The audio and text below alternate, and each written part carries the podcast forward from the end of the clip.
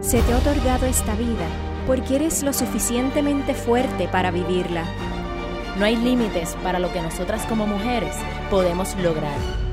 Tú tienes el poder. Adquiere el conocimiento para que siempre cargues con tu arma secreta. Bienvenidas a este nuevo episodio de Tu Arma Secreta. Somos Yari y María, Jujutsukas de corazón. En este episodio queremos darle seguimiento a las emociones que sentimos durante la práctica de Jiu-Jitsu para la defensa personal. Pero antes queremos informar que ni Yari ni yo somos especialistas en psicología. Más bien hablaremos desde nuestras experiencias. Exacto. Así que dicho esto, quería recordar que aunque ya hablamos de los miedos en el pasado episodio, es importante tocar este tema, ya que en Jiu-Jitsu aprendemos a trabajar con ese instinto básico, ese instinto de luchar para sobrevivir. Y, es, y ese instinto es controlado por la parte más animal de nuestro cerebro. Así que es por esta razón que inconscientemente nos estamos enfrentando emociones muy difíciles de controlar, como lo son el orgullo, eh, la vergüenza, la frustración, la ansiedad, así entre otros. Y es importante combatir este diálogo interno negativo. Sí, porque estas emociones nos pueden llevar, mira, a, a lastimar nuestra autoestima. Exacto. Lastimar nuestro bienestar y hasta nuestro deseo de continuar en la práctica, y eso lo viví yo. Incluso no solamente el nuestro, también el de los demás. Exacto. Y aunque aquí estemos hablando de Jiu-Jitsu, pero en nuestras vidas continuamente nos enfrentamos a situaciones difíciles, donde posiblemente nos ocurrirá lo mismo. Porque como haces una cosa, es como haces todo. Y es un reflejo de la vida real de quiénes somos y cómo nosotros reaccionamos a las situaciones. Por tanto, cuando la mente comienza ese diálogo interno, tenemos que aprender a controlarlo. Y aquí estamos hablando de controlar ese diálogo interno cuando el mismo es negativo, como por ejemplo, ay, yo no puedo, o este, este, yo creo que mucha gente lo, lo, ¿verdad? Es un diálogo que les pasa, que es, ay, ¿qué van a pensar los demás? Ay, pues no voy a hacer eso. O por, e, por el contrario, ay, esto no es para mí. Y así sucesivamente. Esto me recuerda a una psicóloga, ella se llama Margarita Pasos, que le llama a esa vocecita interna que estás hablando, el diálogo interno negativo, la loca de la casa. Y siempre habla de que hay que aprender a detectarla y detenerla. Y detectarla yo creo que es uno de los pasos más difíciles porque no es otra cosa que estar conscientes y ser honestos. Y conscientes es la clave. Y para eso hay que ir, como yo le digo a mis clientes, al gimnasio mental todos los días, todo el día. Y como habíamos mencionado anteriormente, estas emociones fuertes y difíciles de dominar mayormente salen cuando haces la práctica de sparring o, ¿verdad?, esa simulación de una pelea real. Porque entras, como habíamos dicho, en ese modo de supervivencia y esto hace que tus emociones se eleven, que tu personalidad salga y tus inseguridades salgan a relucir en tu práctica. ¿Y cómo salen a reducir? Definitivo, es una forma de autoevaluarte. Claro está, siempre y cuando estás consciente de tus emociones y que quieras utilizarlas para tu crecimiento emocional. No todo el mundo está listo para enfrentar sus emociones, para trabajarlas, eso sí. Y claro, cada persona, dependiendo de sus experiencias de vida, va a enfrentar emociones diferentes. Y esto lo que hace es que ese sparring sea más retante aún, porque te enfrentas a todas tus emociones contra todas las emociones del otro, de ese compañero que va a hacer sparring contigo. Exacto, y es importante reconocer que ciertas emociones nos pueden llevar a resultados no deseados. Exacto, María. Por eso hay que reconocer nuestras emociones con honestidad. Eso, eso es lo más importante. Uy, de completamente de acuerdo y a eso se le conoce como inteligencia emocional. Y hablando de emociones, es bien importante mencionar que nosotros no somos nuestras emociones ellas están presentes en nuestras vidas en diferentes etapas, porque son mensajes que nos envía el cuerpo de que algo anda mal o hay algo que debemos mejorar, o lo contrario, que vamos bien y es bueno celebrarlo.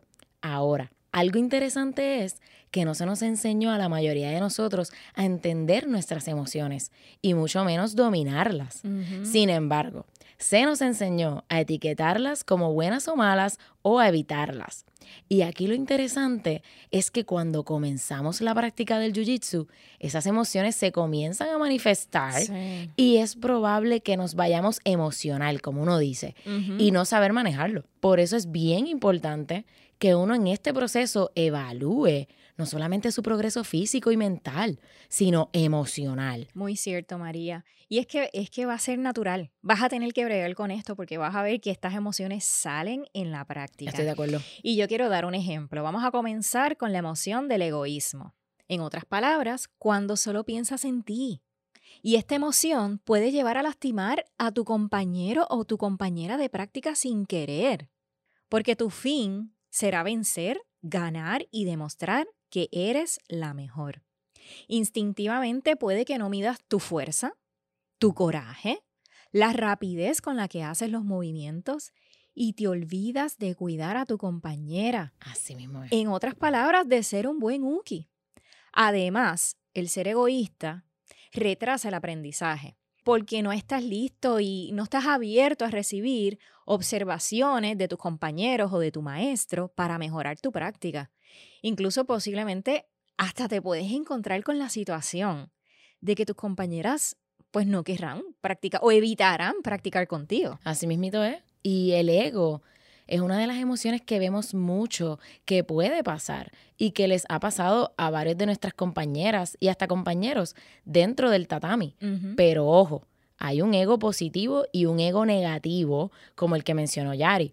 Hace un momento en que es aquel que no te permite avanzar, que no te permite ser vulnerable, humilde y estar abierto a escuchar y ver la práctica desde varios puntos de vista para ver cuál te conviene más y qué te ayudaría más en tu proceso, porque el ego negativo es el que provoca que una persona anteponga por completo y sin ningún tipo de trabas sus intereses ante los demás.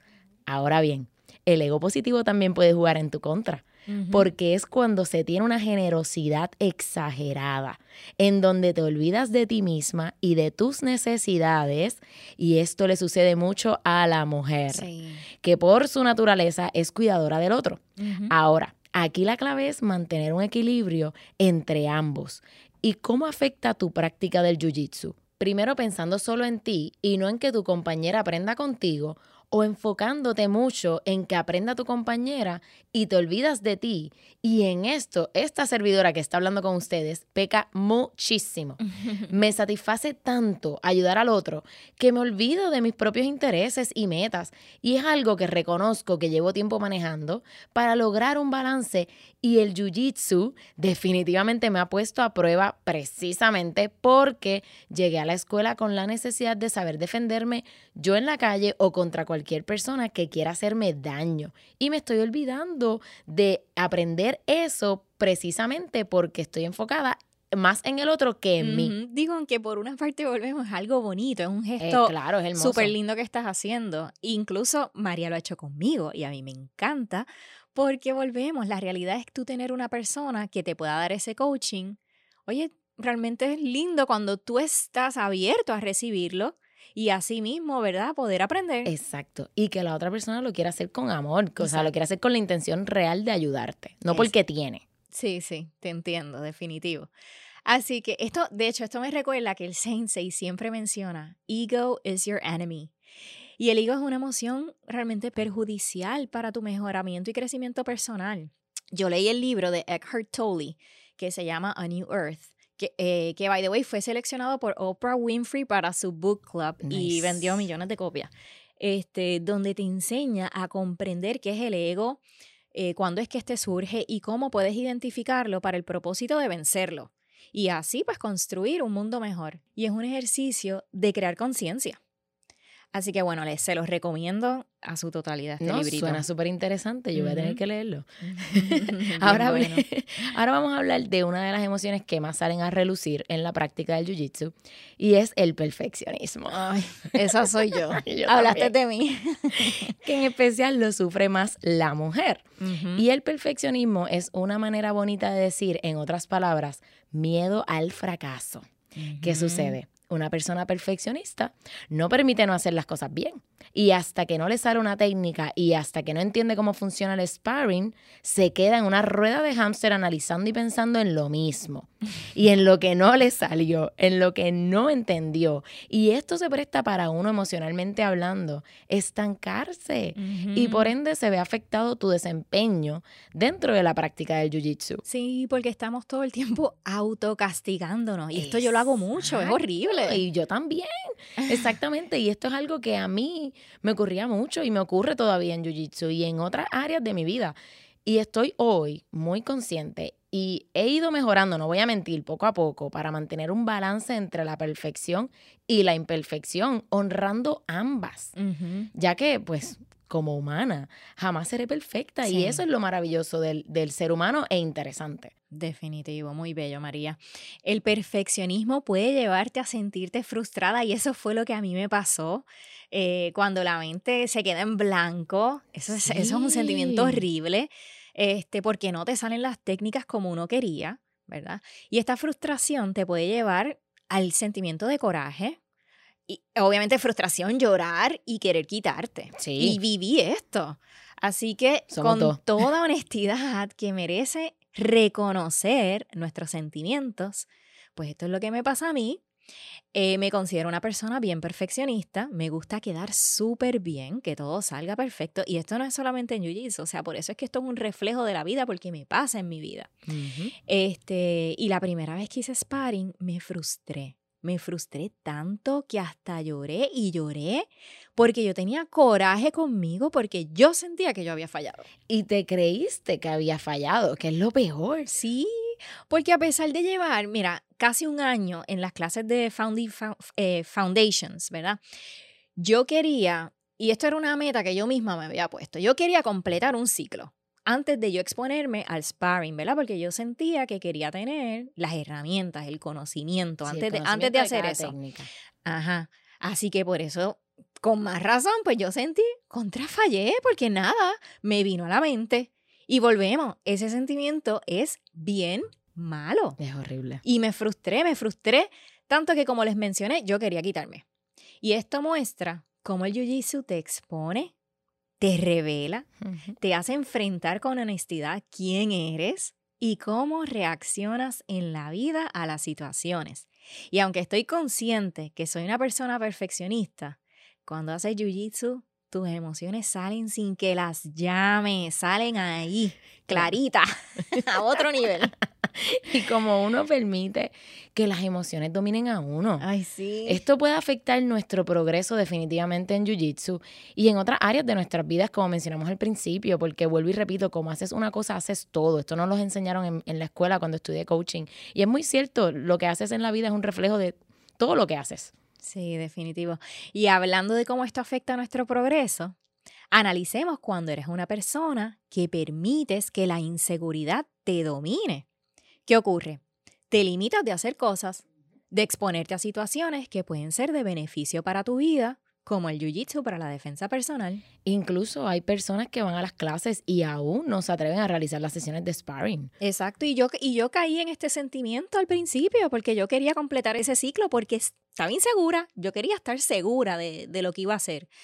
Este, así que posiblemente por inseguridad y todos los miedos asociados a esto, muchas personas no hacen sparring. Exactamente. Sin embargo, una persona insegura es la más que debe practicar situaciones de emergencia real, como lo es el sparring, para que aprenda a dominar esa emoción y pueda actuar de la mejor manera. Y con las herramientas correctas. Exacto, porque posiblemente a través de esa práctica diaria, que poco a poco te da más conocimiento, y por ende más seguridad.